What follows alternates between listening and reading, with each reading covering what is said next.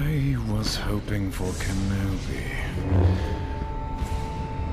Why are you here?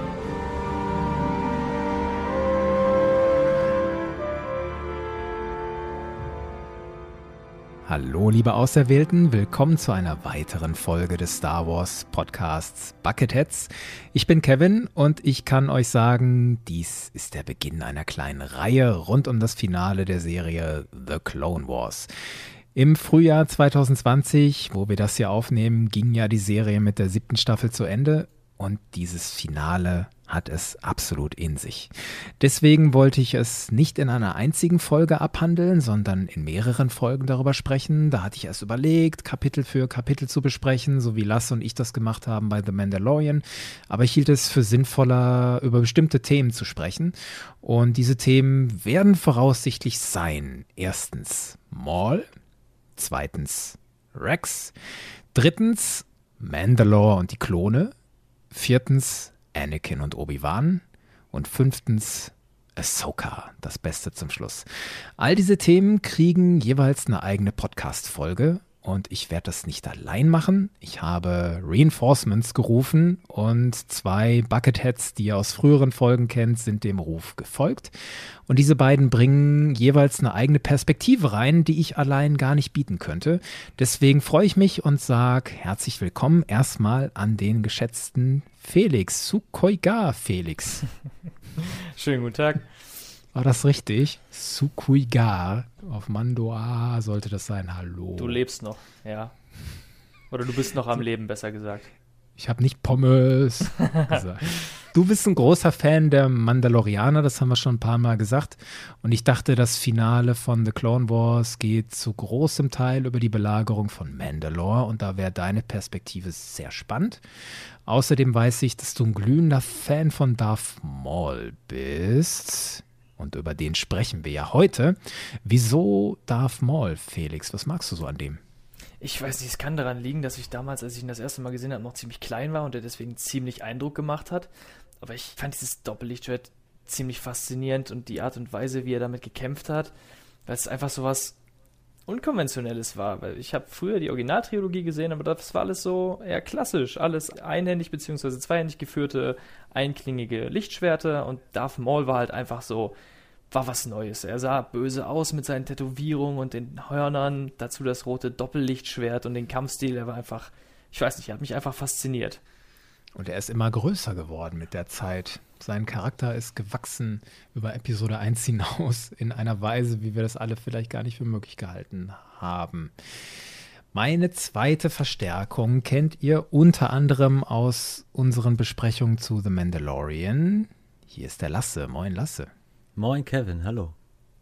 Ich habe dich gebeten, hier mitzumachen, wegen etwas unter anderem, dass du hier mal im Podcast gesagt hast, ein paar Mal glaube ich sogar schon, du bist mit den Star Wars Animationsserien nie so richtig warm geworden. Wie ist da der aktuelle Stand?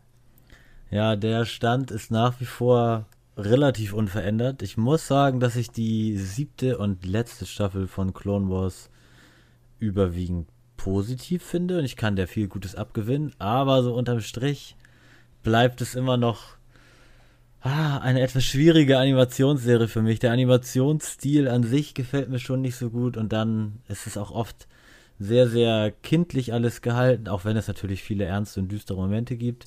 Und da gibt es bestimmt eine Zielgruppe, für die das richtig gut gemacht ist und die sich daran erfreut. Aber ich gehöre da überwiegend leider nicht dazu. Da bin ich mal gespannt, wie du als Clone Wars Skeptiker das Finale dann im Detail erlebt hast. Das werden wir uns erarbeiten in den nächsten Folgen. Und wenn du jetzt auf den Mando Mall Felix triffst und auf mich, ähm, ich werde mich wahrscheinlich wieder vor Freude ein paar Mal nicht im Griff haben. Aber wir werden nicht nur feiern, wir wollen auch ein paar eiskalte Analysen liefern, so gut wir das halt können. Spoilerwarnung muss ich vorher noch aussprechen. Es ist völlig klar, wir sprechen hier in erster Linie für Leute, die die Serie schon gesehen haben, die das Finale von The Clone Wars gesehen haben und vielleicht mit uns das nochmal reflektieren wollen. Für die ihr seid herzlich willkommen. Die anderen, die The Clone Wars noch nicht gesehen haben, ihr seid natürlich auch willkommen, aber ich lege es euch wärmstens ans Herz. Guckt euch das erst an und hört uns später zu, weil ihr nehmt euch einen riesen Spaß. Wenn ihr nur ein kleines Star Wars Herz in euch habt, dann nehmt euch nicht diesen Spaß, das euch anzugucken. Darf ich das so formulieren, meine Herren, wenn ich so frage, wie ist so euer genereller Eindruck der letzten Staffel? Lasse, du hast es schon angedeutet. Findest du trotz aller Skepsis, das ist sehenswert? Ja, auf jeden Fall. Auf jeden Fall. Die letzte Staffel, ich hatte da wenig Erwartung, als ich da rangegangen bin, beziehungsweise habe mich da komplett drauf eingelassen und dachte, mal sehen, wohin die Reise führt. Und im Endeffekt gibt es da dann doch viele Folgen, besonders die letzten Folgen, denen ich sehr viel abgewinnen kann und die ich absolut sehenswert finde. Und ich bin ja auch jemand, der den Zugang zu Star Wars vor allem über die Filme hat und weniger über Comics und Bücher und Games und so weiter. Und ich finde es ganz toll, wie da viele Dinge mit den Filmen verwoben werden. Und in dem Sinne kann ich da auch für andere Clone Wars Skeptiker, denen es ähnlich geht wie mir, denen das kindliche oder der Animationsstil oder was auch immer nicht gefallen mag, kann ich eine große Sehempfehlung aussprechen für diese letzte Staffel. Das ist viel wert. Felix, wie würdest du sagen, dein Eindruck der letzten Staffel, wie ist der? Überrascht und sehr positiv. Also ich habe auch, wo ich die Ankündigung mitbekommen habe, das erste Mal in diesem ganzen Umfeld davon mich tatsächlich mehr auf The Mandalorian gefreut. Habe gesagt, okay, cool, Clown, was geht weiter? Das war ja nach der Lost Missions Staffel mehr oder weniger ein bisschen in sich abgerundet, aber halt nicht zu Ende erzählt. Und dachte ich mir, okay, dann erfahre ich das auch noch, bin ich gespannt drauf, freue ich mich. Aber ich war nicht so angetan wie von Mandalorian am Anfang. Und dann kam die Staffel raus und ich habe sie dann gesehen. Und meine Begeisterung für diese Staffel ist währenddessen immer mehr gewachsen. Und am Ende bin ich von dem Finale, von der Staffel so oft überrascht worden. Also überrascht in einer Art und Weise emotional von dem Sounddesign, das mir teilweise eine Beklemmung vermittelt hat, die ich so auch von der Serie nicht erwartet hätte. Und auch teilweise ist die Serie relativ erwachsen und rau, was ich so auch nicht erwartet hätte. Und alles in allem war ich mehrfach überrascht, aber am Ende unglaublich gefesselt. Der eine sagt kindlich, der andere sagt erwachsen. Wie kriegen wir das zusammen? Also für mich wirkt diese letzte Staffel wie die Krönung der ganzen Serie. Alles, was die Macher gelernt haben in den Jahren, mit dieser Pause dann dazwischen. Alles, was sie sich erarbeitet haben darüber hinaus, das erreicht hier für mich seinen absoluten Höhepunkt. Das geht von der inhaltlichen Tiefe über die Einbettung in das Star Wars-Universum, die Machart von der Regie, den Aufbau der Einstellung, den Schnitten, der Animation bis zur Musik. Boah, die Musik. Und das funktioniert alles für mich großartig. Man kann da nochmal differenzieren. Das erste Drittel, die ersten vier Folgen fühlen sich für mich noch sehr klassisch nach Clone Wars an. Mit dieser schönen Mischung aus Action und einer Tiefe, die überschaubar ist, die angenehm ist, aber überschaubar. Die mittleren Folgen haben sich für mich dann sehr viel Zeit genommen, Zeit, Ahsoka zu entwickeln, von der Ahsoka, die in dieser Position ist, ich habe den Jedi-Orden gerade verlassen, ich lasse das alles hinter mir, bis zu der Ahsoka, die dann wieder bereit ist, sich in das galaktische Gefecht zu stürzen. Das braucht einfach Zeit und das nehmen diese vier Folgen sich. Bis hin zu diesen letzten vier Folgen, die sind einfach nur ein Fest, also ein spannendes Fest des Grauens. Mehr will ich im Moment gar nicht dazu sagen. Ich habe so viel gefühlt beim Gucken dieser Folgen von Freude über Spannung bis hin zu Trauer und Wut und alles war da. Alles in diesen letzten vier Folgen. Jetzt schauen wir mal auf das Thema der heutigen Folge. Wir reden über Maul. Meine Herren, ich pflege euch am Anfang gerne zu fragen nach euren Lieblingsmomenten zum Maul. Damit möchte ich auch heute wieder anfangen. Was ist, Felix, dein persönlicher Lieblingsmoment, wenn du an das Clone Wars Finale denkst und an Maul? Wenn ich mich jetzt auf eins festlegen muss, dann würde ich das nehmen, was mich von seiner Härte her ziemlich überrascht hat, weil ich finde, dass diese Szene dem Charakter eine gewisse Bedrohlichkeit zuspricht, aber mich auch in ihrer, ja, in ihrer Brutalität überrascht hat, die ich nicht erwartet hätte. Also wir sehen die Szene, wo Darth Maul auf diesem Kreuzer der Republik für Chaos sorgen soll Und es beginnt damit, dass die Klone in einer Seitenperspektive einen noch unsichtbaren Feind beschießen und sich aber immer weiter zurückziehen müssen, weil sie gegen ihn nicht ankommen.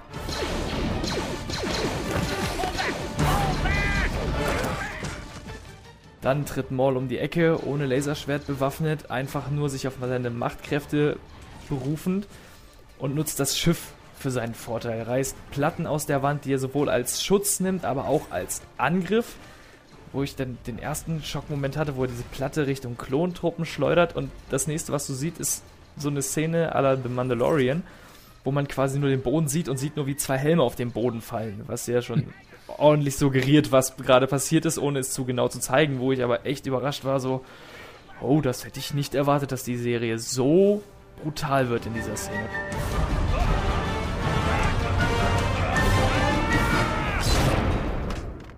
Er lässt da einen Marsch abbrennen, der ich finde persönlich, aber auch weil ich Maul ein bisschen mehr mag als zum Beispiel Darth Vader, der Vader in Rogue One am Ende ein bisschen in den Schatten stellt.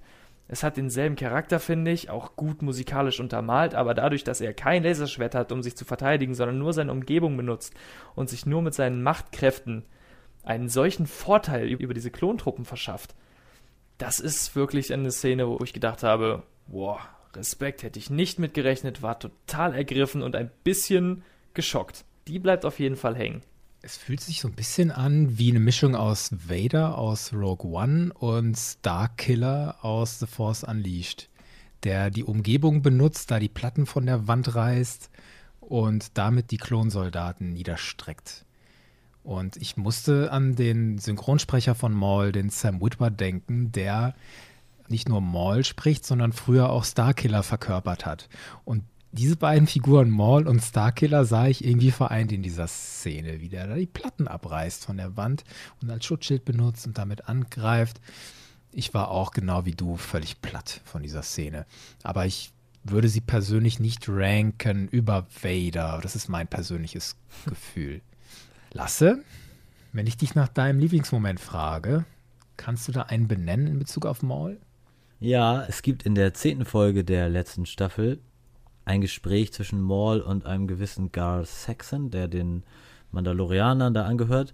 Und zudem sagt Maul in dem Moment: You once liberated me from my imprisonment by Sidious and his apprentice. At the time, I thought Dooku was an old fool, but now, now I see. He and I are the same. One step behind. The dark side has never been stronger. My lord, what does it mean? Soon, the galaxy will be remade. And in the chaos, we must seize what power we can. Ich finde, in diesem Monolog, den er da quasi hält, gegenüber Gar Saxon, steckt so viel drin, weil ich, als ich damals in Episode 1 gegangen bin, als kleiner Junge, da habe ich dann irgendwie diesen Darth Maul gesehen und dachte, boah, ist der cool, boah, kann der kämpfen, boah, hat der ein cooles Lichtschwert. Alles klar, das ist der Schüler, den Darth Sidious, also der Imperator vor Anakin Skywalker vor Darth Vader hat. Und der hat ja einiges drauf. Gut, ich lag falsch. Episode 2 kam raus und es gab einen gewissen gefallenen Jedi, nämlich den Count Dooku, der noch dazwischen kommt. Und jetzt ist dieser Maul, den ich damals habe, ist wieder da und der spricht über diesen Dooku und er hat ihn einen alten Narren genannt. Und dann ist er schlauer geworden, ist er quasi geläutert geworden, hat erkannt, dieser Doku war auch nur ein Werkzeug, nur ein Mittel zum Zweck. Und er und ich, wir sind uns so, so ähnlich, denn der Imperator hatte die ganze Zeit einen anderen Plan. Und obwohl Maul ja zu einem gewissen Grad immer in den Plan des Imperators eingeweiht war, wusste er nie so ganz genau, wohin scheinbar die Reise geht, im Detail zumindest. Das wird ja im Laufe der siebten Staffel dann auch klar, dass Maul immer mehr dahinter kommt.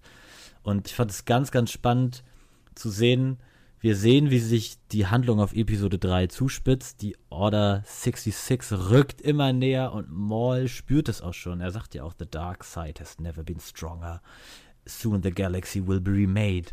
Oh, das, das fand ich so toll, dass er das so, der, er fühlt die dunkle Seite richtig, wie sie heranwächst in alledem. Und darüber hinaus fand ich das dann auch immer toll, dass er dann aber auch sagt, and in the chaos we must seize what power we can. Er hat ja die, auch diese Crime-Syndikate aufgebaut und an sich gerissen und auch Mandalore eingenommen. Und obwohl er ja auch in der Staffel beim Namen Sidious oft erschauert und erzittert, möchte er trotzdem noch sein Teil in all dem spielen und halt nicht dieser kleine vergessene Charakter sein, sondern er strebt trotzdem noch zu was Größerem.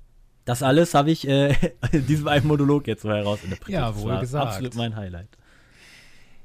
Ich kann mich dem nur anschließen. Ich habe mir drei Lieblingsmomente ausgesucht für den Fall, dass ihr mich überlappt mit, mit euren Lieblingsmomenten. Die Hallway-Szene habe ich es genannt, die Felix beschrieben hat. Und dann diesen Mall-Propheten. Das ist einmal die Szene mit Gar Saxon, die du beschrieben hast, Lasse. Und damit verbunden fand ich die Szene mit Jesse noch gut, den Arc Trooper Jesse nimmt er gefangen, um mehr über Ahsoka Tano rauszufinden. Und bevor er in Jessys Gedankenwelt eindringt, sinniert er noch so für sich hin und sagt, Clones, all part of the plan. Und Jesse fragt nach, what plan? Und er, the plan, the only plan that matters. Das ist genau dieses, ich verstehe, was Darth Sidious macht und ich spüre das Grauen wachsen und die dunkle Seite wird immer stärker. Das gehört damit dazu. So, aber weil ihr mir diese Szenen schon weggenommen habt, hebe ich jetzt die Fahne hoch für den Live-Action-Kampf Maul gegen Ahsoka. I see the Padawan needs one last lesson.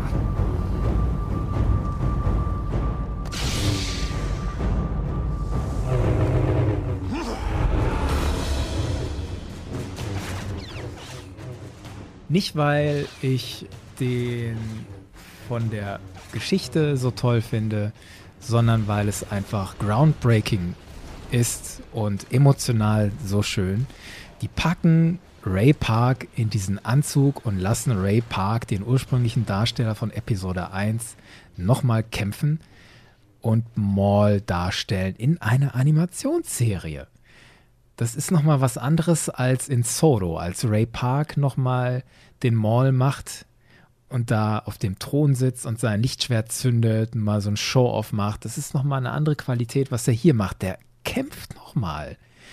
Und gegen Lauren Mary Kim heißt sie, glaube ich, die Ahsoka darstellt, die ich nicht kannte. Es scheint eine verdiente Stuntfrau zu sein aus den USA. Und die beiden wirken zusammen so physisch. Also die Clone Wars Kämpfe hatten immer so ein gewisses Gefühl. Das wirkte immer so ein bisschen wie als wenn in einem kunstvollen chinesischen oder Hongkong-Kampffilm irgendwelche Kämpfer durch die Luft fliegen und über Seen laufen können und so. Also die Schwerkraft schien oft ausgeschaltet, wenn in The Clone Wars vor allen Dingen Jedis gegeneinander gekämpft haben und Sith, Count Dooku gegen Anakin und Obi-Wan zum Beispiel, wie der Count Dooku da tanzt. Da scheint die Schwerkraft immer so ein bisschen ausgeschaltet zu sein. Und das ist weg. Jetzt in diesem Live-Action-Kampf Ahsoka gegen Maul, der hat so eine Physis, so eine Gewalt, so eine Schwere, die Schritte, die die machen, das wirkt alles nochmal viel mächtiger auf mich und ich war überrascht, wie viel mächtiger das auf mich gewirkt hat und wie deutlich anders sich das angefühlt hat. Und ich habe das gefeiert, habe mich gefreut, dass ich es auch vorher schon wusste. Sie haben es ja angekündigt vorher. Wir haben Ray Park eingekauft, das nochmal zu machen. Und dadurch, dass ich das wusste, konnte ich die Szene tatsächlich genießen, weil ich wusste, so, jetzt kommt's. Jetzt treffen die beiden aufeinander und kämpfen gegeneinander. Und das ist jetzt die Szene die sie mit so viel Aufwand gemacht haben. Und das Schöne ist, es ist ja nicht nur der Kampf im Thronsaal, sondern offensichtlich ist der Kampf am Ende dieser Folge, The Phantom Apprentice ist die Folge, am Ende kämpfen sie unterm Dach nochmal. Da bin ich mir nicht sicher, aber ich vermute mal, die ist auch mit Live-Action mhm. gemacht. Und das merkt man. Und dafür hebe ich die Fahne hoch und sage, super Maul, Moment. So, hat euch irgendwas noch an Maul überrascht? Ich meine, Felix, du hast gesagt, die Brutalität, Lasse, du hast hervorgehoben dieses globale Wissen, was er hat über die dunkle Seite und den Plan von Sidious. Hat euch das am meisten überrascht oder gab es noch was anderes? Mich haben gewisse Parallelen zwischen Maul und Kylo Ren haben mich sehr überrascht. das war meistens eher optischer Natur, weniger inhaltlicher. Zum einen hat Maul ja scheinbar so eine neue Machtkraft oder Machtfähigkeit. Vielleicht habe ich sie auch vorher noch nie wahrgenommen bei ihm, aber der kann ja in der zehnten Folge Gedanken lesen. Du hast den Arc Trooper Jesse schon angesprochen. We can go round and round in this circle if you want. I ain't telling you anything. It is not up to you. Your mind will speak, or it will break. Maul streckt so wirklich seine Hand aus, spreizt die Finger, hält sie dicht an den Kopf von Jesse und liest wirklich so seine Gedanken. Ähnlich wie Kylo Ren es auch bei Poe Dameron und auch bei Ray getan bzw. versucht hat. Tell me, who is this? Ahsoka Tano.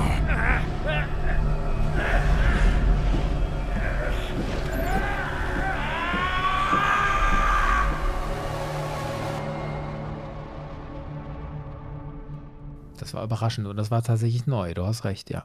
Hat man so Ja. bei ihm noch nicht gesehen. Genau, und dann gab es eine Szene auch im Thronsaal von Mandalore, wo er mit Ahsoka spricht. Und es geht darum, dass Ahsoka sich ihm gerne anschließen soll, denn Maul erkennt, There is no justice, no law, no order, except for the one that will replace it. The time of the Jedi has passed. They cannot defeat Sidious. But together, you and I can. Und er streckt ihr die Hand hin und es ist sogar die gleiche Kameraeinstellung, wie Kylo Ren in Episode 8 sie für Ray hinhält. Ich bin mir ganz, ganz sicher, die Macher der Serie waren sich da ganz bewusst, dass sie da ein ähnliches Szenenbild verwenden. Die Ästhetik ist vergleichbar. Ich denke mal, sie werden wahrscheinlich auch so ein bisschen noch die Brücke geschlagen haben wollen, weil das ist ja nicht das letzte Mal, dass Maul das versucht. Ich erinnere mich da an Rebels mit dem jungen Ezra, der das erste Mal auf Maul trifft. Der macht ja einen ähnlichen Gang mit Maul durch. Da versucht Maul ihn ja auch so ein bisschen als Schüler anzuwerben. Und ich meine zumindest, dass die Art und Weise der Überzeugungsgewalt, auch wenn er quasi nicht so ein Schlagargument hat wie ein Sidious, den er quasi gegen Ahsoka benutzen konnte, aber so hat es er trotzdem bei Ezra versucht, ihn auf seine Art und Weise zu manipulieren und als neuen Schüler für sich zu gewinnen. Ja, das stimmt. Ganz grundsätzlich finde ich es auch spannend, auf deine Frage nochmal zurückzuführen, was überrascht mich an Maul, dass der da tatsächlich versucht, mit Ahsoka eine gemeinsame Sache zu machen. Wenn ich mich da an den früheren Maul zurückerinnere, an diesen Jedi-Hasser, der vor allem die Sith wieder aufdecken wollte und so stolz auf seine Ausbildung war und sich den Jedi erkennen geben wollte und sowas. Dieser Maul ist ja jetzt im Laufe der ganzen Serie komplett verschwunden. Der hat ja mit Sidious gebrochen, hat Angst vor dem, hat ja auch ordentlich was auf die Mütze bekommen im Laufe der Serie von Sidious. Und nun geht Maul sogar so weit und möchte sich mit einer, na gut, ein Jedi ist ja Ahsoka zu der Zeit nicht mehr, aber er möchte sich zumindest mit einer Nutzerin der hellen Seite der Macht verbünden oder anschließen. Das ist schon eine Überraschung für mich gewesen, dass Maul so weit geht. Ja, das stimmt. Was mich auch noch überrascht hat, ist auch die Fähigkeit, Blasterschüsse so ganz gelassen abzulenken. In der Szene, zu wo, biegen, richtig. wo Bo-Katan auf ihn zustürmt und losschießt und er sitzt da ganz gelassen in dem Thron und mit so einer banalen Handbewegung fliegen die beiden Er Schüsse. wischt die so richtig weg. Ja,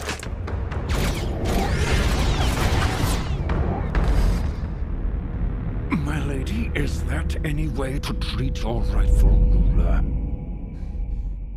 Das ist so eine leichte Überheblichkeit, die er da quasi an den Tag legt. Das hat mich auch noch überrascht. Aber was ich auch noch ziemlich interessant fand, wo ich auch ein bisschen überrascht von ihm war, ist, dass wie viele Informationen er Ahsoka preisgibt, nur um seinen Plan zu vervollständigen, dass Sidious sein Ziel nicht erreicht. Egal, ob, es, ob er es selber schafft oder ob er generell nur Teil davon ist, ihn zu vereiteln, weil er gibt ja Ahsoka den Hinweis, dass Anakin Skywalker ein großer Teil des Plans ist.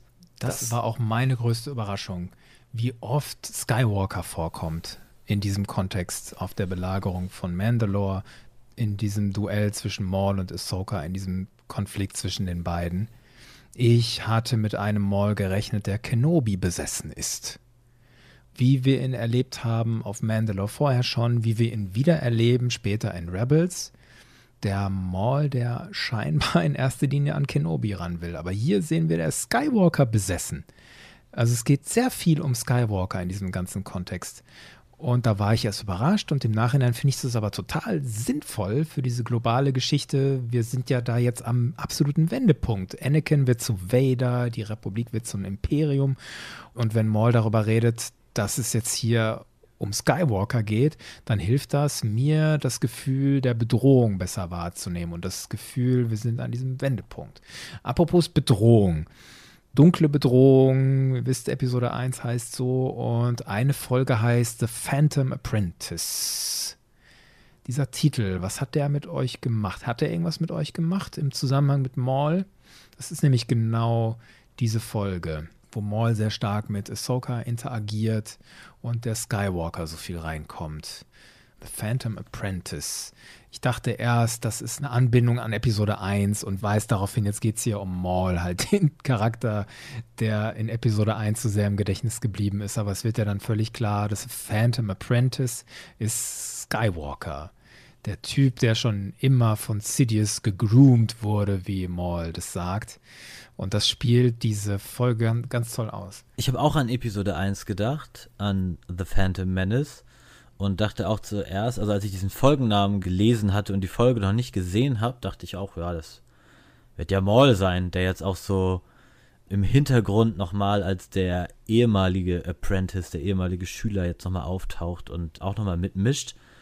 Aber es gibt ja auch diese Erzählung von diesem Prime Minister Elmec, der sagt noch zu Ahsoka in dieser Zelle oder wo er gerade sitzt, dass ja Maul eine Vision hatte von Skywalker und dass Maul gehofft hatte, dass Skywalker nach Mandalore entsandt wird. Maul had a vision, a dream. The name came to him. What name? Skywalker.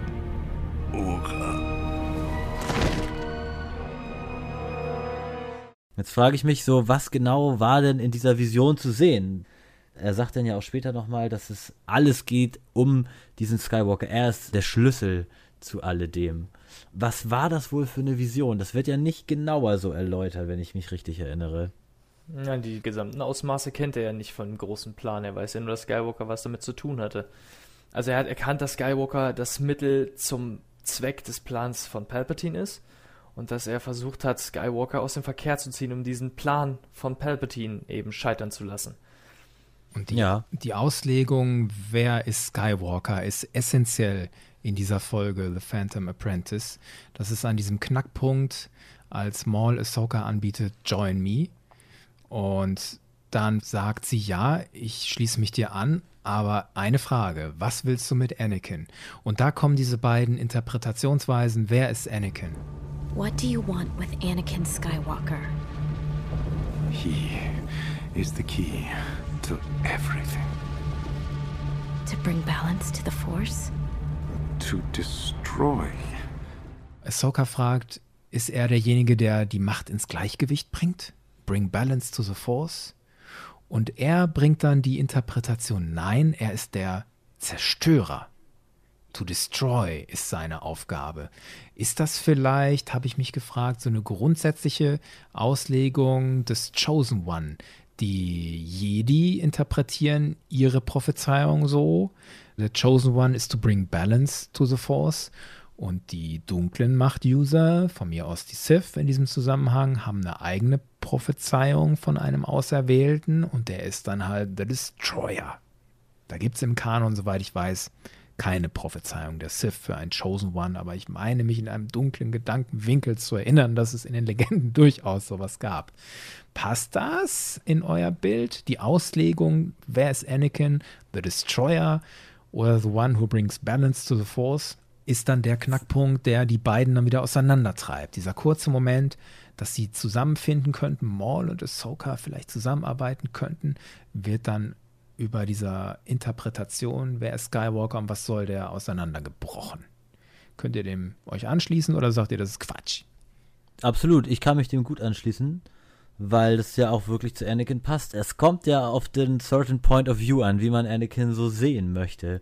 Bis zur Order 66 oder bis er Darth Vader wird, hat er ja auch viel Gutes vollbracht und ist ja auch ein sehr listenreicher Krieger und ein erstklassiger Pilot und er kämpft ja in den Klonkriegen wirklich mit Bravour und macht das alles sehr, sehr gut. Von daher sagt Ahsoka in diesem Moment ja auch richtig zu Maul, nein, ich kenne Anakin und deine Vision, die du hast, war falsch. Und Maul denkt dann auch schon, ja, die Kleine hat leider gar nichts verstanden. Und Maul hat ja auch recht, denn seine Vision stimmt ja, was Anakin machen wird. Er wird alles destroyen. Und in dem Zusammenhang passt ja auch wiederum die Prophezeiung aus beiden Perspektiven irgendwie, denn im Endeffekt bringt Anakin dann ja, es dauert zwar noch ein paar Jahre, aber bringt er dann ja doch nochmal Balance to the Force in dem Moment, wo er seinen, seinen Sohn dann rettet und den Imperator niederstreckt, beziehungsweise den Schacht ihn unterwirft. Ja, absolut. Ja, es zeigt so ein bisschen, man kann dasselbe Ziel verfolgen, aber es kommt auch so ein bisschen darauf an, wie man den Weg dahin bestreitet. Für beide ist der Plan von Palpatine das, was es zu verhindern gilt, aber die Art und Weise, wie man den Weg dahin geht oder wie man die Schlüsselfiguren betrachtet, ist halt das, wo sich die beiden wieder unterscheiden und wo sie sagen, nein, trotz des gemeinsamen Ziels, dem kann ich mich nicht fügen gucken wir da nochmal genauer auf ein paar Details beim Maul. Über seine Charakterstärken und Schwächen, über seine Machtkräfte haben wir teilweise schon gesprochen und seine globale Bedeutung für die Geschichte und die zwischenmenschlichen Bindungen in dieser Geschichte bis hin zu seiner Machart, zu seinem Design, wie wird er umgesetzt und zum Schluss würde ich gerne mit euch dann nochmal so einen Ausblick machen, was wünschen wir uns jetzt noch für Mall? Nur um mal so eine kleine Zwischenstruktur zu geben, was wir jetzt noch machen. Wollen wir mal angucken bei der Frage, wie entwickelt sich der Charakter Maul weiter mit Blick auf seine Machtkräfte? Da haben wir schon ein paar Sachen angesprochen. Da gab es unter anderem diese Szene auf dem Thron, als er die Blaster Bowls umlenkt von der Bo-Katan.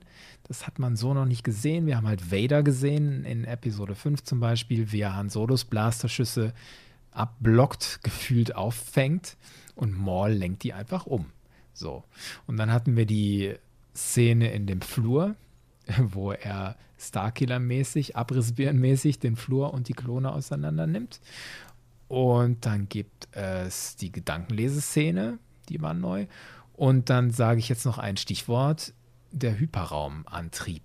Haben wir so, habt ihr ah. sowas schon mal gesehen? Maul bringt mit der Macht den Hyperraumantrieb dieses Kreuzers runter. Ja, der zerstört da im Grunde alles, was in diesem riesigen Reaktorraum da vorhanden ist. Ich meine mich erinnert zu haben, dass ein gewisser Teilnehmer dieser Runde gerade sich mal beschwert hat, dass man die Sith und die Dunklen so selten ihre ganze Macht entfalten sieht. Ja, das stimmt. Und hier, hier haben wir es doch, oder, Felix? Das, das, könnte ich mal so geäußert haben, das ist richtig. Und ich bleibe da auch bei und ich habe mich so gefreut. Wie er da reinkommt, wird beschossen. Er zwingt einen Klon, sich rumzudrehen und seinem eigenen Kollegen in die Brust und in den Kopf zu schießen, was auch wieder so ein hoher Härtegrad war, fand ich. Ja.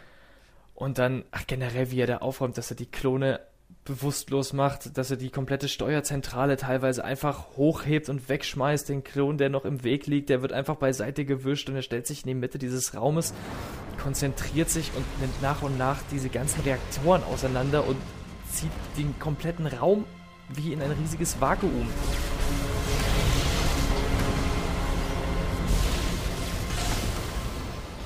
Bis es dann so knapp wird, dass die Klone ihn umstellen, bis er dann alles in sich zusammenstürzen lässt, die Klone darunter begräbt und damit diesen Kreuzer so bildgewaltig aus dem Hyperraum reißt. Ich meine, wie der da rauskam, aus diesem Hyperraum, wie er danach auf diesen Planeten zugetrieben ist.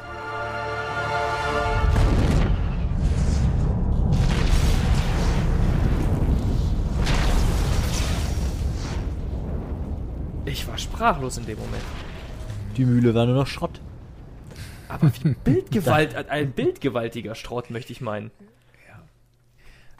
war für den Arc dieser Geschichte dann ganz wichtig, dass die Helden und Antihelden in diese Zwangslage kamen. Der Kreuzer rast jetzt oder ist jetzt in das Gravitationsfeld dieses Mondes gezogen worden und stürzt ab und wir müssen da irgendwie raus. Und dadurch wurde dieser Konflikt zwischen Ahsoka Rex und den Klonen auf der einen Seite und Ahsoka Rex gegen Maul auf der anderen Seite auch nochmal spannender durch dieses, das Ding stürzt ab. Das ist so wie in Episode 3 der Kreuzer, der abstürzt. Es ist immer schön, wenn das Environment rund um einen Kampf nochmal die Helden in eine zusätzliche Zwangslage bringt. Und genau das macht der Maul hier mit seinem Hyperraumantrieb zerstören. Ist das darüber hinaus aber nicht einfach nur sonst, wir sehen jetzt mal einen coolen, dunklen Typen eine krasse Sache machen? Ist es das oder ist da noch mehr drin? Er schafft natürlich eine Umgebung, die nochmal für Ahsoka in dem Moment dann auch sehr spannend wird, weil sie dann da ja draußen rumfliegt und Rex hat diesen Y-Wing da gerade noch erwischt und versucht sie wieder einzusammeln. All diese Spannung und auch diese Angst, die wir da um Ahsoka verspüren, die hätten wir halt nicht, wenn Maul halt nicht den Hyperraumantriebsraum zerstört hätte. Und es ermöglicht, dass am Schluss tatsächlich alle Klone sterben. Weil Rex ja vorher die Rettungskapseln zerstören lässt, gibt es kein Entkommen mehr von diesem Schiff, bis auf dieses eine Shuttle. Und das erklärt so ein bisschen, warum Ahsoka und Rex als einzige übrig bleiben, weil die anderen halt keine Fluchtchance mehr hatten. Und warum Rex und Ahsoka dann so untertauchen konnten, wie sie konnten. Eben weil diese gesamte Umgebung zerstört wurde.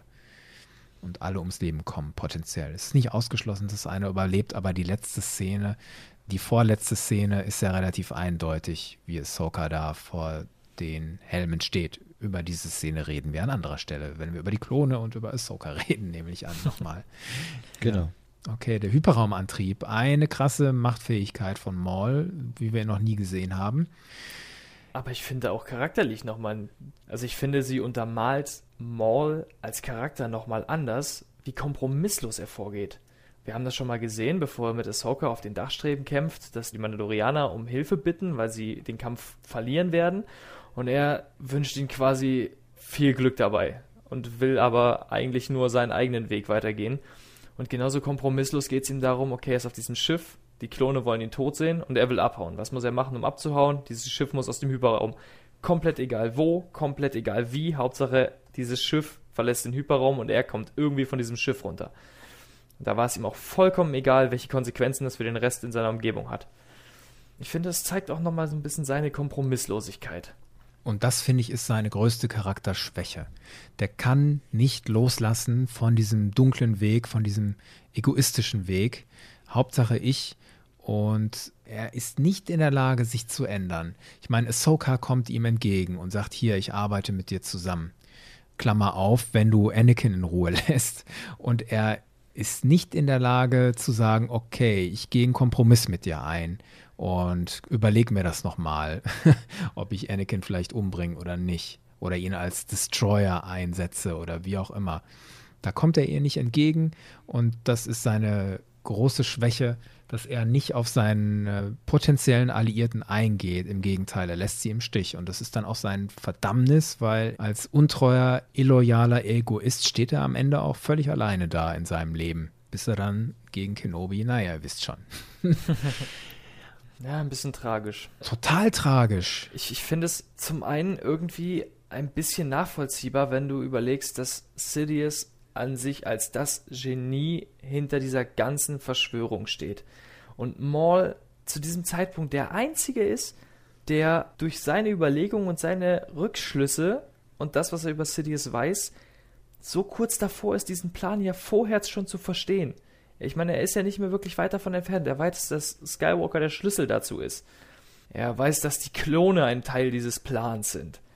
Aber er weiß noch nicht genau, was ist dieser Plan, was beinhaltet er letztendlich. Er ist so nah dran, sieht aber das große Ganze noch nicht. Und dann kommt Ahsoka, die noch nicht so viel Verständnis darüber hat wie er und möchte ihn quasi ein bisschen belehren. Und ich glaube, er ist da ein Stück weit zu sehr von sich überzeugt, dass er schon so kurz vor dieser Lösung ist dass er da nicht mehr abrücken will, weil er diesem Ziel so greifbar nah ist. Und das lässt ihn letztendlich aber so ins Verderben rennen. Bis in sein ultimatives Verderben, bis zu seinem Tod tatsächlich. Und das ist genau das Tragische, was du angesprochen hast, finde ich. Er wird von Anfang an benutzt von Sidious und er kann sich aus dieser Rolle des Instruments nie so ganz befreien. Er schafft den Schritt daraus nie Das erkenne ich in diesem letzten Moment in seinem Leben, als er zu Kenobi sagt, He will avenge us. Also sein letzter Wunsch ist Rache. Und das zeigt, er hat sich niemals gelöst von diesem dunklen Weg und von diesen dunklen Motiven. Und deswegen macht Kenobi ihm dann auch so die Augen zu und seufzt so gefühlt, ach du armes Wesen, irgendwie kannst du nichts dafür, dass du so bist, weil du bist von Anfang an schlecht behandelt worden und du hattest eigentlich keine Chance, dich daraus zu befreien. Und das mag man in Frage stellen, ob das so stimmt, aber dieses Bild sehe ich von Maul und hier auch in diesem Clone Wars Finale schön wiedergegeben. Ich sehe es ein bisschen anders. Ich, also für mich liegt die Tragik eher so ein bisschen darin, dass er diese Erkenntnis, ein Werkzeug gewesen zu sein, ihn dahin gebracht hat, dass er um jeden Preis diesen Status ablegen will. Deswegen auch dieses besessene Verlangen danach, Sidious Plan aufzudröseln und offenzulegen, ihn quasi zu vereiteln und bis zum Ende seine Rache zu bekommen. Hauptsache, er kriegt diesen Status des Werkzeugs irgendwie abgelegt. Er möchte da so verzweifelt rauskommen, dass es ihn letztendlich ja fast in den Wahnsinn und eben in sein Verderben bringt. Ich finde, das ist so ein bisschen ja. wie dieser dauernde Kampf nach Selbstständigkeit, der ihn irgendwann eben bis an dieses Ende geführt hat, weil er trotz alledem nicht in der Lage war, diesen Status abzulegen. Und ich verstehe es so ein bisschen so, dass das sein Untergang wird. Und ich verstehe es so, dass er damit immer noch das Instrument von Sidious bleibt. Er versucht sich zu befreien. Und sein Mittel ist ja unter anderem, dass er dieses Shadow Collective gründet. Das, was er sich vorher in den Klonkriegen schon aufbaut, auf Anregung von seiner Mutter Mother Talzin. Das sehen wir in dem Comic Darth Maul, Son of Dathomir. Da wird das ganz klar angedeutet, dass Mother Talzin ihn angeregt hat, dieses Shadow Collective zu begründen. Und was ist das? Für die nochmal, die es gerade nicht parat haben. Das ist dieses Syndikat, was er gründet aus den Pikes, aus Black Sun und den Hutten und Später dann noch Crimson Dawn und nicht mehr die Hutten. Crimson Dawn halt die Organisation, die wir in Solo sehen. Und dieses Syndikat gründet er als Gegengewicht eigentlich gegen Sidious.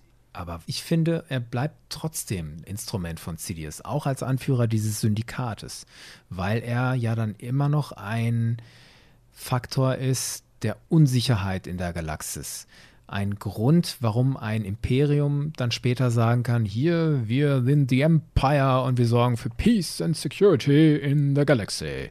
Und unter anderem, weil es so Criminal Scum gibt wie dieses Crimson Dawn.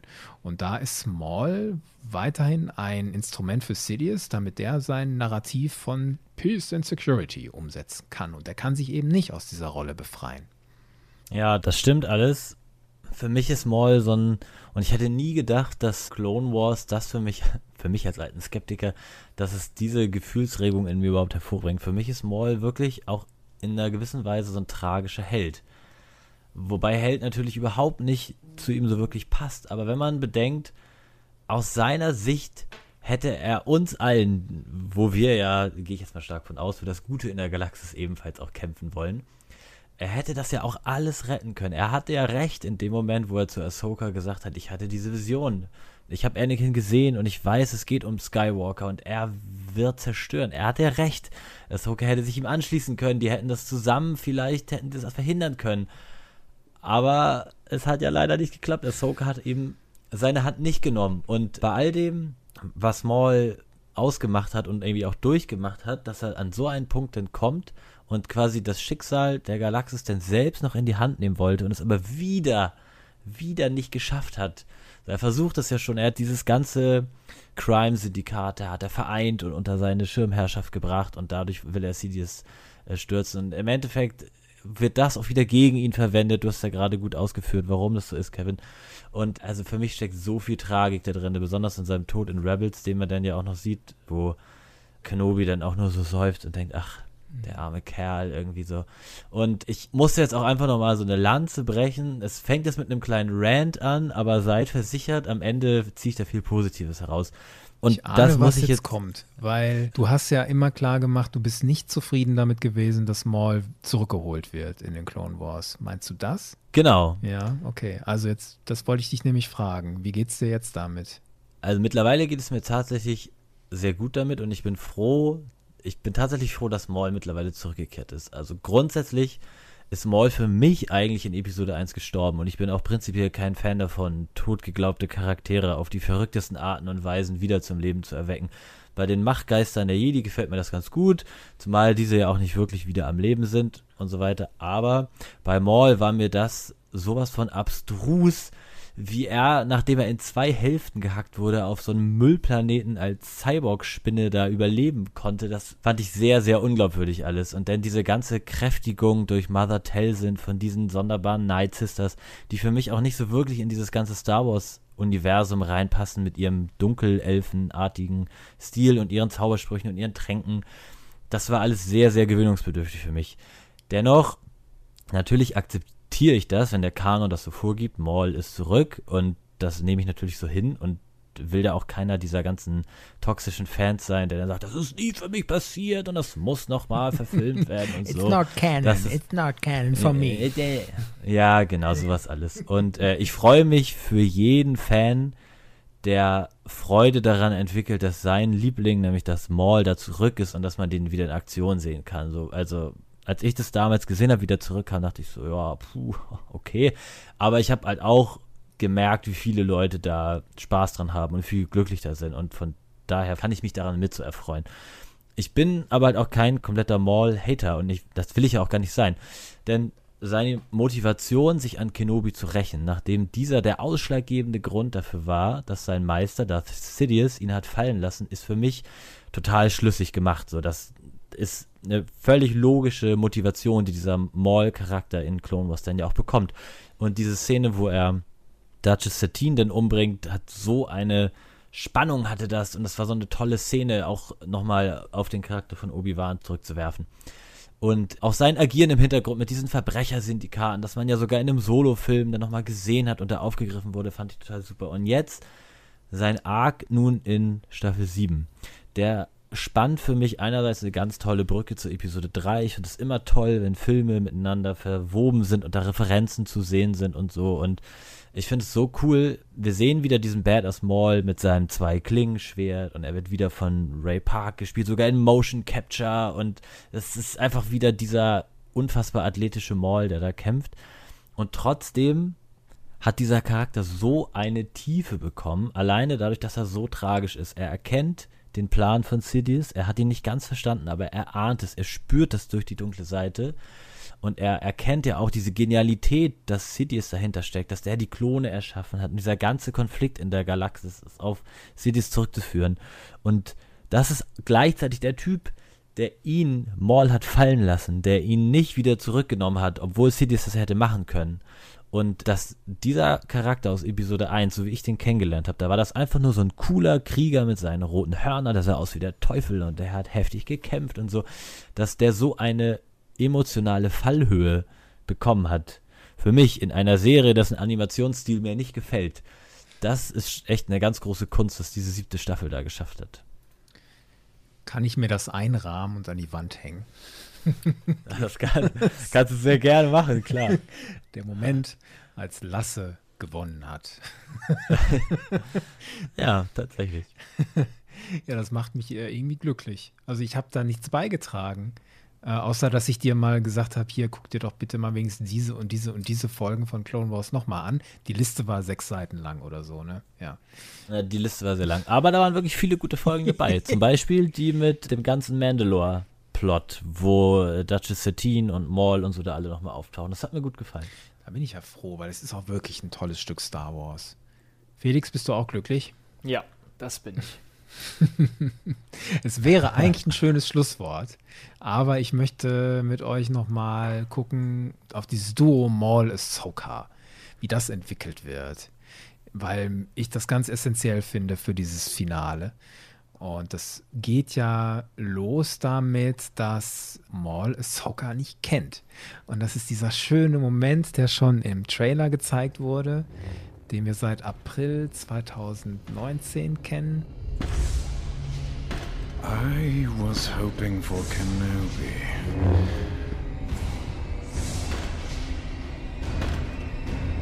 Why are you here?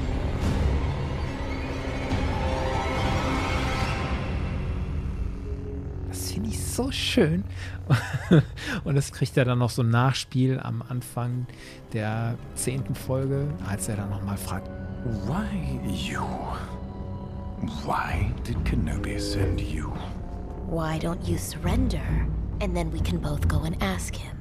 Und dann kommt dieses, warum ist Ahsoka für ihn interessant?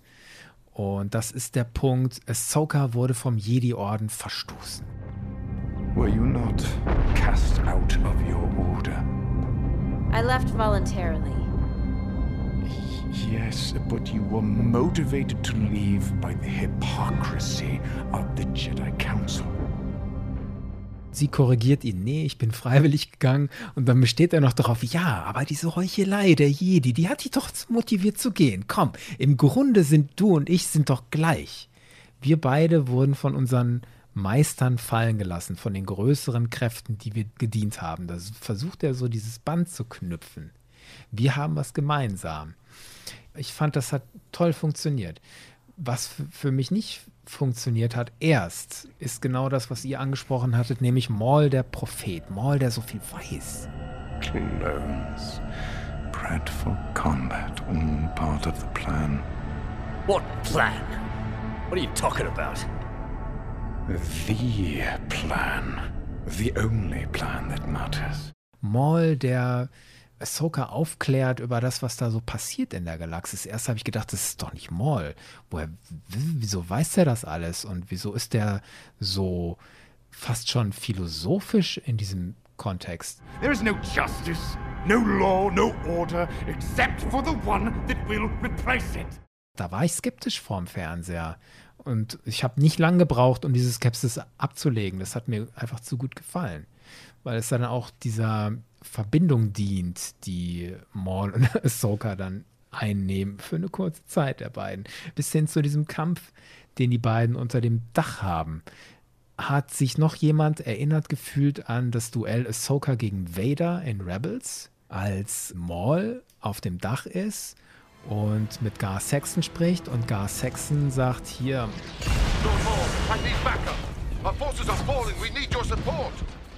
und er sagt Die well, Mandalorian. Und dann steht Ahsoka hinter ihm. Obi-Wan was right. You are difficult to kill. Das ist wie als Vader gegen Ezra kämpft und dann auf einmal Ahsoka hinter Vader auftaucht. Perhaps I was wrong. It wouldn't be the first time. Genau mit der gleichen Körperhaltung, die Lichtschwerter hinterm Rücken und die Musik auch, diese Engelsstimme, anders kann ich das nicht beschreiben, die man dann hört, ist genau der gleiche Musik, die auch in diesem Vader gegen Ahsoka Kampf gespielt wird.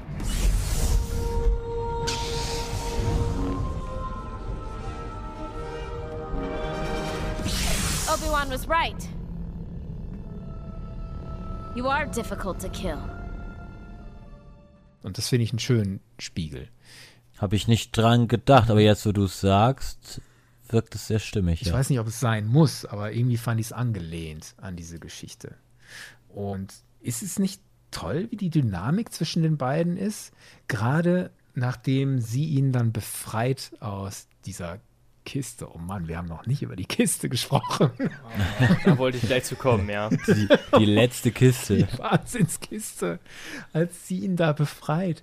Und er, you, you survived. Und er glaubt dann, dass sie jetzt zusammenarbeiten und dass er die Führung übernehmen kann. Und sie hält so toll dagegen. I'm not rooting for you. Du sollst hier Chaos stiften. Und da habe ich mich gefreut über, wie beide versuchen, Oberwasser zu kriegen. Und letztlich, wer hat Oberwasser für euch in dieser Szene? Ahsoka oder Maul? Boah. Hm, Ich finde, es ist sehr ausgeglichen. Also Ahsoka übernimmt ja klar die Position, ich habe dich befreit und ich kann jetzt entscheiden, wie es hier weitergeht und ich sage, wir arbeiten nicht zusammen, du sollst mir quasi nur die Möglichkeit geben, hier halt aus der Sache rauszukommen, also stifte mal Chaos, was mit dir passiert, interessiert mich letztendlich nicht. Aber ich sag mal, ihn stört das auch nicht so sehr. Also ich glaube, er ist doch schon selbstbewusst genug, um zu sagen, ja okay, dann ist es halt so, aber das ist jetzt auch irgendwie kein Problem für mich. Wie man später noch sieht, er ist auf ihre Hilfe halt auch genauso wenig angewiesen. Ab dem Zeitpunkt. Und toll, wie er dann hinterher ihr nochmal die Quittung sagt in der letzten Folge. Ja. Es ist der einzige Satz, den Maul in dieser ganzen letzten Folge sagt, ist You wanted this chaos. You wanted this chaos. Das hast du jetzt davon, dass du mich freigelassen hast. Super. Und es ist nicht so, dass man jetzt das Gefühl hat, dass Ahsoka damit eine Niederlage erleidet. Aber es ist trotzdem eine Quittung, die sie kriegt dadurch für ihr Handeln, dass sie Maul freigelassen hat. Ich, meinst du nur äh, das? Ja. Entschuldigung, wenn ich noch kurz dazwischen, aber meinst du, es Mhm. ist nur eine Quittung dafür, dass sie ihn freigelassen hat? Ich glaube, er drückt ja auch so ein bisschen die Quittung rein. Er hatte ja angeboten, erst zusammenzuarbeiten und danach fragt er zumindest um ein Kampfutensil. Und dann Mhm. kommt von ihr ja noch die Antwort, dass er das falsch versteht. Ihr ist es vollkommen egal, was mit ihm passiert. Und ich glaube, hätte sie da anders entschieden, hätte Maul vielleicht auch etwas mehr Hilfe angeboten. Aber ich glaube, dadurch, dass sie ihm eindeutig klar gemacht hat, du, es ist mir vollkommen egal, ich brauche dich quasi nur als Ablenkung, hat er sich dann im Endeffekt gedacht, wo er dann quasi derjenige war, der ihr helfen könnte, hat er dann nicht nur die Quittung dafür gegeben, dass sie ihn freigelassen hat, sondern auch die Quittung für diese leichte Überheblichkeit, dass er als Ablenkung dient und sein Überleben ihr komplett egal war. Das Hätte würde ja aber implizieren, dass Maul in der Lage ist, auch Positives mit Positivem zu vergelten. Du hast mir geholfen, dann helfe ich dir auch. Ja, es war Dagegen- immer noch sein Plan, sie als Verbündete im Kampf gegen Sidious zu bekommen. Oder Ja, meinst du, das das, hat nicht da das- nichts mehr mit zu tun in der Szene? Es ist in der Szene nicht mehr so präsent gewesen für mich. Ich habe dann zu sehr den Maul im Hinterkopf vorher, der von diesen Maul DeLoreans so bewundert wird. Guck dir mal die Rook Cast an. Das ist die weibliche Mandalorian mit der Frisur, die so ähnlich ist wie von Sabine, die den Helm ab und zu abnimmt. Die bewundert den Maul ja richtig. Als der Maul mit dem Jesse diesen Dialog hat und Maul dann sagt, how charming, dass du glaubst, dass du wirklich Informationen für dich behalten kannst. Dann guckt die Rook Cast so zu dem Maul rüber so, ey, der Maul ist echt cool. Was der hier abzieht, ist richtig cool. Und die tun ja auch echt viel für ihren Lord Maul. Und das zahlt er denen nicht mit gleichem Heim. Also er kommt nicht nochmal, um sie zu retten, sondern er lässt sie im Stich, obwohl sie um Hilfe bitten. Und vor diesem Hintergrund kann ich schwer den Gedanken akzeptieren, dass er vielleicht Ahsoka geholfen hätte, wenn sie ihn besser behandelt hätte. Ah, Ich weiß nicht, ich glaube, das ist ein bisschen abwägen, wer ist mir in welcher Situation noch inwiefern für meinen Plan hilfreich. Aber es kann auch sein, dass ich da komplett falsch liege, aber das ist halt so irgendwie, es kam für mich so ein bisschen darüber. Ahsoka lässt einmal dieses ich bin ein guter Mensch sein und wird auch ein bisschen egoistisch, dass es ihr nur um ihr Überleben und um die Ablenkung geht und das kriegt sie eben quasi von Maul im Nachgang halt als Quittung wieder reingedrückt. Kann ich nachvollziehen. Bevor wir es vergessen, die Kiste. Das gehört für mich so ein bisschen in dieses Kapitel Design, Machart, Coolness. Lasse, ich glaube, wir müssen Felix den Teppich ausrollen, um über die Kiste zu reden. Er würde es uns nicht verzeihen. Das ist völlig in. Ordnung. Felix, was hat die Kiste mit dir gemacht? Ich fand es cool, einfach noch ein bisschen mehr alte Kultur der Mandalorianer präsentiert zu bekommen. Ein bisschen schade, da wir ja im Nachgang wissen, dass diese Kiste, die letzte Kiste, die nicht von Duchess Satine zerstört wurde, die ja dann trotzdem den Absturz, denke ich mal, nach dem Kreuzer nicht überlebt hat. Wer weiß, was noch kommt. Vielleicht hat sie es auch irgendwie auf irgendeine Art und Weise unbeschadet überstanden, aber zum jetzigen Kenntnisstand sieht es so aus, als ob sie beim Absturz des Kreuzers auch zerstört wurde. Das heißt, das war's mit diesem Stück mandalorianischer Geschichte. Ich weiß genau, was passiert. Quill findet die Kiste, baut sie um zu einem guten Kühlschrank. Oh, ich hoffe nicht. Oh, bitte. Aus dem IG-11 dann Tee serviert. Wenn er, wenn er auf die Art und Weise irgendwie nützlich wird, wie IG-11 pflegen und beschützen auslegt, dann von mir aus. Da kann was Cooles draus werden, aber bitte nicht als irgendeine Einbauvariante, die einfach nur Eiswürfel spendet. Das wäre zu viel. Den Schmerz wollen wir dir nicht Nein. zufügen. Aber nein. ich finde es dennoch großartig, wie diese Kiste auch wieder ein Werkzeug der Inszenierung wird, um Maul noch ein bisschen mehr Präsenz zu verschaffen. Es gibt diese Szenen bei dem Verladen in das Nu-Klasse Angriffsshuttle, wo man ab da an nur noch Musik, keine Stimmen und nur noch Mauls Augen sieht und sein Atmen hört.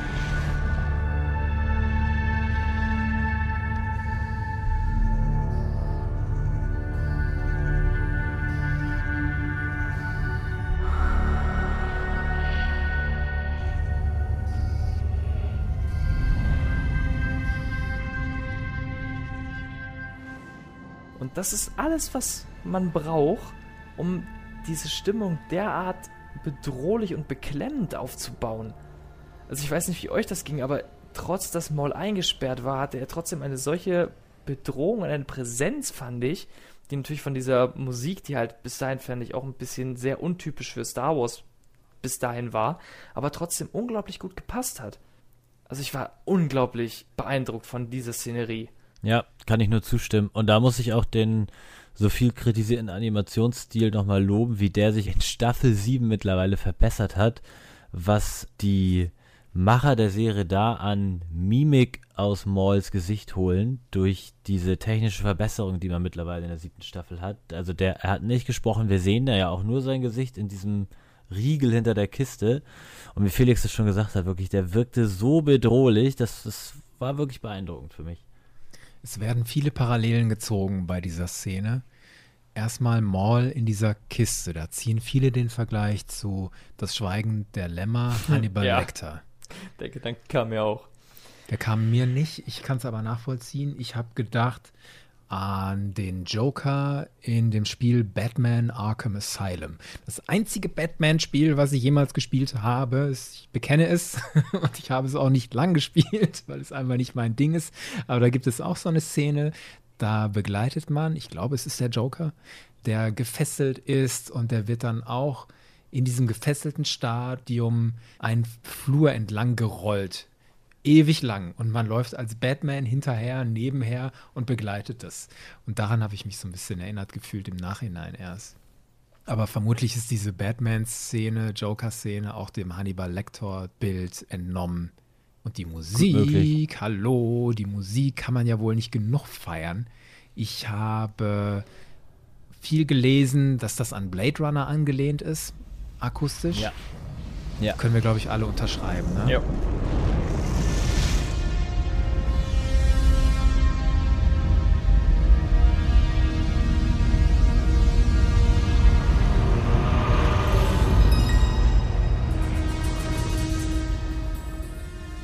Diesen Synthesizer, den hat Vangelis damals für den ersten Blade Runner hat das komponiert. Im zweiten Blade Runner 2049 hat Hans Zimmer die Musik beigesteuert, aber hat sich da teilweise auch sehr an diesem Synthesizer-lastigen orientiert und vor allem ganz viel diese dumpfen Töne. Das hat mich auch stark daran erinnert. Das fand ich auch so cool an dieser siebten Staffel, dass die Musik ähnlich wie bei Mandalorian ja auch sehr untypisch eigentlich für Star Wars ist und trotzdem war es so passend und so stimmungsvoll wie lange die diese Musik durchziehen. Die setzt ein.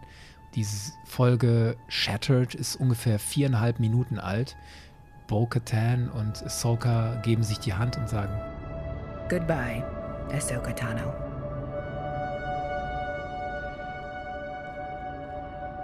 Und dann kommt diese Kistenszene und gefühlt die ganze restliche Folge haben wir diese Musik. Und an einer Stelle kriegt die für mich nochmal einen Dreh, der mir emotional viel bedeutet hat. Und zwar, als dann Ahsoka auf der Brücke steht, alleine in den Hyperraum guckt, da kriegt dieses dumpfe, tiefe, nochmal so einen hellen Oberklang.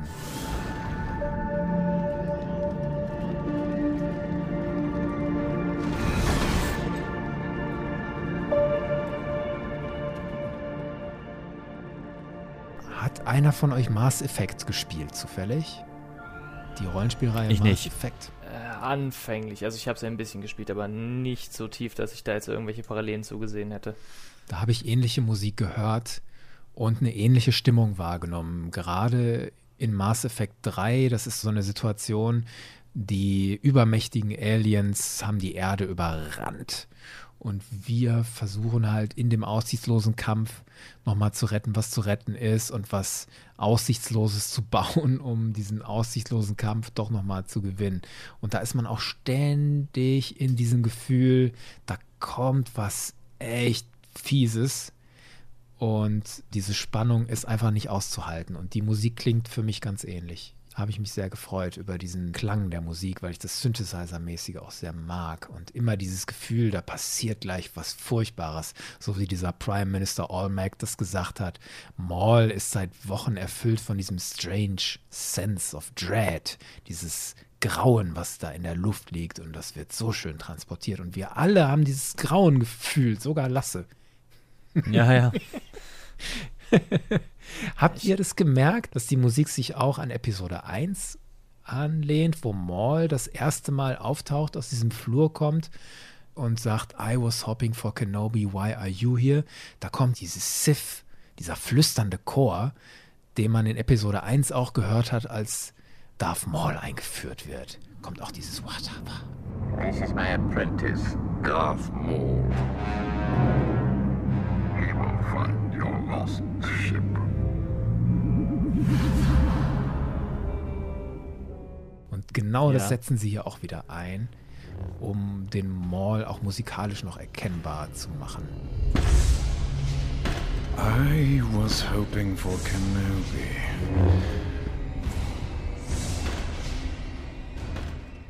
Duel of the Fates. Hab ich anfänglich auch gehört. Habst du das auch gehört? Ich habe es teilweise gehört, ja, aber nicht Ja, so genau, so die- durchgezogen, ja. Nee, genau, so die ersten Ansätze habe ich gehört, als Ahsoka gegen Maul dann kämpft, taucht so ganz kurz dieser Beginn davon auf. Aber es ebbt dann auch schnell ab. Es wird nicht so lang durchgezogen wie damals gegen Qui-Gon und Obi-Wan. Was ich noch auffällig fand, ist, er zeigt häufig seine Zähne. Das ist natürlich auch dieses Design von Episode 1. Und jeder Maul-Cosplayer, der was auf sich hält, macht ein Foto von sich, wie er die Zähne zeigt und mit dem Lichtschwert in der Hand. Und das macht Maul hier sehr oft, dass er seine Zähne zeigt. Und ich lese daraus dieses, hier ist jemand, der auch einen Schmerz mit sich trägt, der auch deswegen ständig offenkundig so richtig bildlich auf die Zähne beißt, weil er unter einer heftigen Spannung steht. Und der Sam Witwer spricht den Maul ja auch entsprechend so, als würde er immer die Zähne zusammenlassen und da irgendwie so seine Wut durchpressen. Dieses The Plan. Ah, das kommt richtig gut rüber, finde ich. Das war das Design von Maul. Dann kommen wir doch jetzt mal so ein bisschen in einen Ausblick. Vielleicht gibt es ja irgendwas, was ihr euch noch wünscht mit Blick auf Maul, weil seine Geschichte ist ja jetzt noch nicht lückenlos erzählt zwischen dem, was jetzt passiert ist. Er haut mit dem Shuttle ab, bis hin zu, wir sehen ihn in Solo wieder als Anführer des Shadow Collectives oder immer noch als Anführer des Shadow Collectives. Gibt es da irgendwas, was euch fehlt? Oder allgemein in der globalen Geschichte irgendwas, was ihr euch noch wünscht zu Maul? Ich würde mich sehr freuen, wenn man ihn nochmal in einer Realverfilmung in irgendeiner Form zu sehen bekommt. Es, wir wissen ja, dass eine Obi-Wan Kenobi-Serie kommen soll. Wir haben zwar auch schon die beiden in Rebels ja gesehen. Nun ist ja noch nicht, noch nicht so ganz bekannt, ob die Kenobi-Serie zeitgleich mit Rebels spielt oder unmittelbar davor oder danach. Es ist ja alles irgendwie noch nicht so ganz bekannt zum jetzigen Stand, wo wir diese Folge hier aufnehmen. Aber ich wäre wirklich begeistert, wenn wir Maul da nochmal irgendwie in irgendeiner Form zu sehen be bekämen. Und sei es als Rückblick oder sowas oder als Flashback, als Vision, wie auch immer. Sie dürfen sich nicht treffen, ne? Richtig, ich wollte gerade sagen, also ich bin eigentlich auch immer froh, irgendwas vom Maul zu sehen, sofern es denn Sinn macht und nicht irgendein surrealer Quatsch wird. Weil wir haben ja das Problem, dass sie dieses Wiedersehen in Rebels haben. Das heißt, bis dato können sie sich nicht nochmal über den Weg laufen. Worüber ich mich allerdings tierisch freuen würde, wäre quasi eine kanonische Variante der ganzen Geschichte vor Episode 1.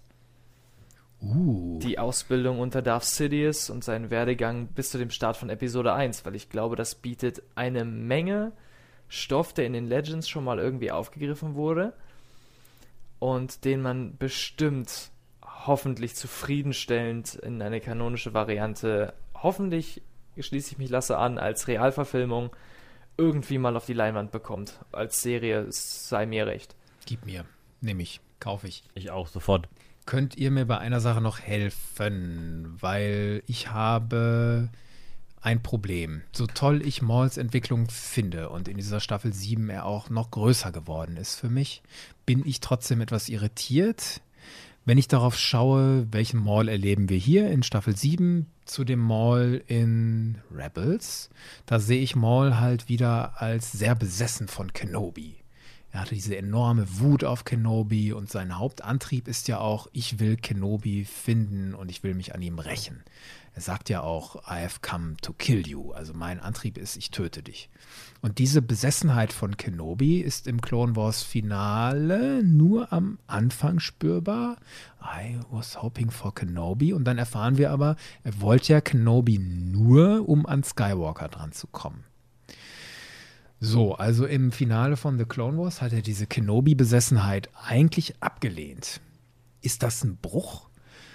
Kann ich das irgendwie mit Rebels wieder zusammenfügen oder muss ich jetzt Rebels anders verstehen, dass Maul nicht Kenobi besessen ist, sondern ach, Kenobi auch nur sucht, weil er ahnt, dass Kenobi auf den Chosen One, den dann jetzt ein paar Leute für den Chosen One halten, obwohl das nicht ist, nämlich Luke aufpasst, dass Maul eigentlich an den dran will und dann sich doch wieder an Sidious zu rächen, oder was?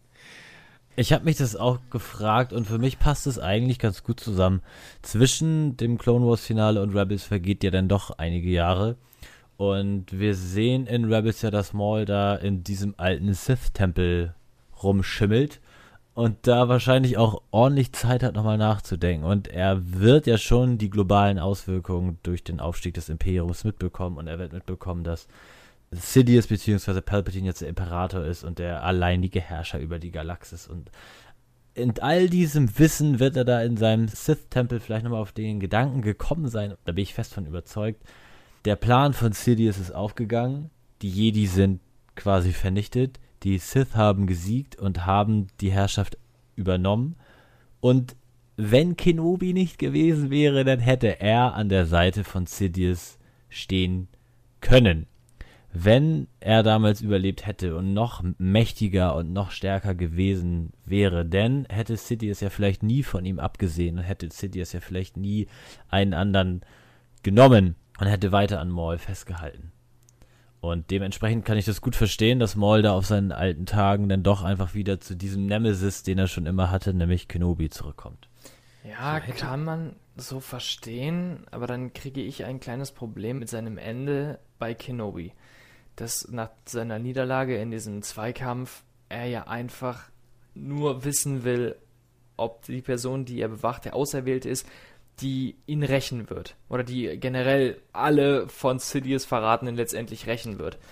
Und das, finde ich, beißt sich dann ein bisschen in dem Moment, wo er quasi ja dann auf seinen Nemesis trifft, der ihm quasi seine komplette Zukunft als zweite Person innerhalb der imperialen Rangfolge verwehrt hat ich weiß nicht, ob er dann nach der Niederlage gegen diese Person so schnell sinniert und dann eigentlich nur sein letzter Wunsch ist zu wissen, ob das die Person ist, durch die er seine Rache kriegt. Mhm. Ja, aber ich finde, das muss sich ja nicht ausschließen. Er kann ja sowohl Hass und Rachegelüste gegenüber Kenobi haben, als auch nach wie vor Hass und Rachegelüste gegenüber seinem alten Meister, der ihn quasi weggeworfen hat. Und nicht nur auf seinen alten Meister, sondern auch auf den neuesten Schüler seines alten Meisters, nämlich auf Skywalker bzw. Darth Vader dann. Den er schon erkannt hat als den eigentlichen Apprentice von Darth Sidious, den den Darth Sidious eigentlich die ganze Zeit haben wollte. Das erkennt Maul ja in der Staffel 7. Ich war genau, genau. wie Dooku nur ein Instrument von Sidious. Und da hat er für mich eigentlich schon den Gedanken aufgegeben, ich hätte doch eigentlich an Sidious Seite auf dem Thron sitzen können. Von daher fällt ja. da für mich ein Anti-Kenobi-Motiv weg, aber ich kann trotzdem annehmen, was du sagst, er sitzt da und schimmelt da in diesem Tempel rum auf Malachor und eine Ursache für seine Misere ist natürlich, dass er in zwei Teile geteilt wurde von einem gewissen Kenobi, ja, und das erklärt auch den Hass. Und wer weiß, was noch dazukommt in den nächsten Jahren an kleinen Puzzlesteinchen, möglicherweise in einem zweiten Solo-Film, möglicherweise in einer Kenobi-Serie wird das vielleicht nochmal gefüttert. Ja, vielleicht diskutieren wir irgendwann in einer weiteren Runde über den Plot-Twist, den wir alle haben nicht kommen sehen und der jetzt alle Zweifel ausräumt. Ich freue mich drauf. ich mich auch. So toll.